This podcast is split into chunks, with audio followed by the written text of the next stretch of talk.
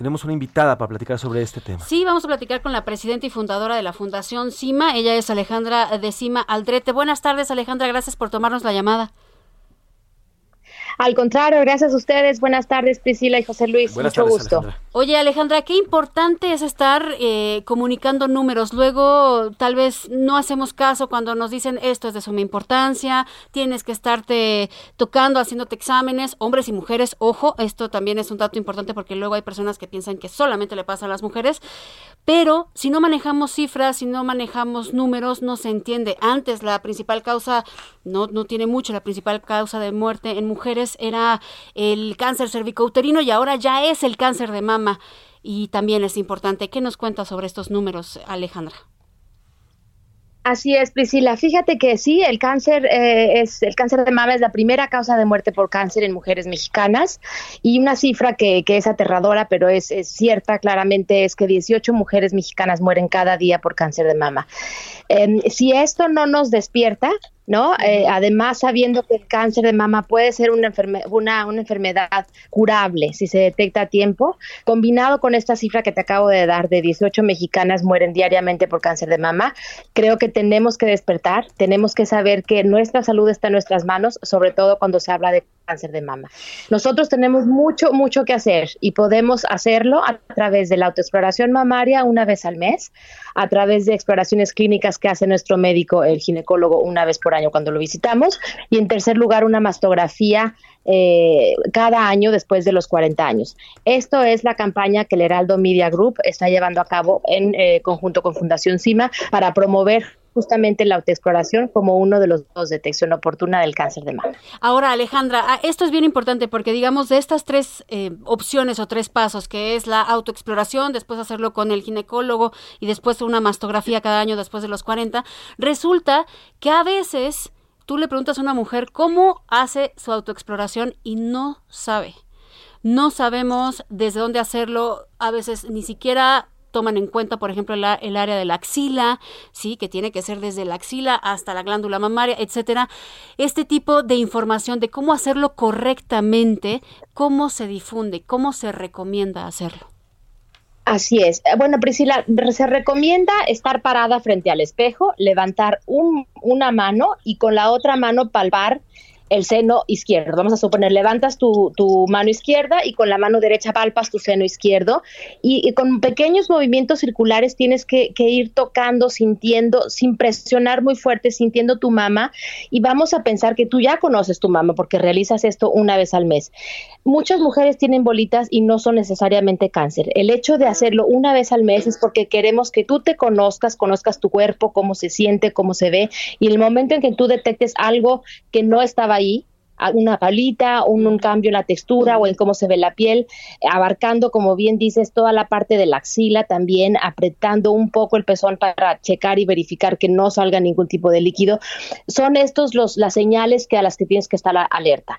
Una vez que tú haces tu autoexploración una vez al mes y te conoces, tú vas a saber determinar si hay algún cambio y si lo hay, acudes al médico. Correcto. Y esto es importante, hacerlo frente al espejo también es importante porque también hay cambios que se pueden observar tal cual con la vista, como el cambio del tamaño, ¿no? La deformación del pezón, etcétera, cosas que ya no son palpables, sino que los puedes ver. Así es. Una vez que realizaste un lado de la, mama izquierda, supongamos, entonces haces lo mismo, pero ahora del lado derecho. Alejandra, y sobre esta parte que tienen ustedes, por ejemplo, su sitio cimafundación.org, que el hecho de, tenerlo, el cáncer de mama, no significa la muerte, es importantísimo. ¿Y qué tanto o qué tan, eh, tan factible es curarse o prevenirlo haciendo estos tocamientos, haciendo este tipo de pruebas? José Luis, es, es muy probable que si tú estás al pendiente de tu salud, haciendo estos tres puntos que acabamos de tocar y conociendo sobre todo también cuáles son los factores de riesgo y en ese sentido, qué puedes hacer tú también para modificar algunos de ellos, por ejemplo, el llevar una vida saludable, el, el eh, moderar la ingesta de alcohol, el no fumar, el evitar la obesidad, son temas que uno puede hacer y puedes tener mucha injerencia en ellos. Entonces, haciéndolo, conociendo los métodos de detección oportuna que acabamos de de mencionar, eh, puede ser que el cáncer te llegue, pero si es así, lo vas a encontrar oportunamente y eso es, es, es, eh, es todo, es sobrevivirle al cáncer. Yo soy el ejemplo de que una detección oportuna, yo y muchísimas mujeres, por supuesto, somos el ejemplo que la detección oportuna es la diferencia. Si no, no podría estarte yo platicando aquí de, este tema. Alejandra, eh, tenemos una, una página que es www.cimafundación.org, en donde la fundación acepta y me gustaría que platicaras a, a nuestra audiencia qué es lo que hace CIMA para ayudar a mujeres con cáncer de mama. Eh, la Fundación CIMA tiene 19 años llevando a cabo principalmente programas de información y de educación sobre, sobre lo que acabamos de platicar.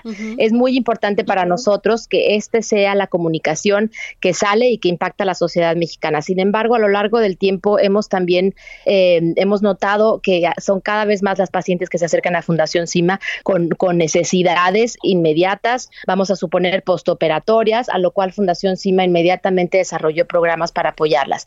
¿Qué, es, qué son este, este apoyo que les damos? Es eh, donación de insumos postoperatorios, como lo son mangas para prevenir y controlar el linfedema, son prótesis de, mama externa, son turbantes, pelucas, al mismo tiempo que les damos también apoyo emocional, una parte que para Fundación CIMA es muy, muy importante, no nada más ayudarte a recuperarte físicamente, sino también eh, emocionalmente. Por otra parte, nos hemos dado cuenta de, la necesidad también de transporte, de apoyar a las mujeres con, con transporte para desde las eh, comunidades en donde viven, eh, llevarlas hacia sus estudios de diagnóstico o bien hacia las clínicas en donde reciben su tratamiento oncológico. Em, últimamente desarrollamos un programa también muy importante que ha tenido muy buena aceptación en la comunidad de mujeres que viven con cáncer de mama metastásico en toda Latinoamérica. Esta, esta comunidad tiene eh, necesidades muy particulares y en ella es que nos enfocamos aportando información muy detallada en estos aspectos.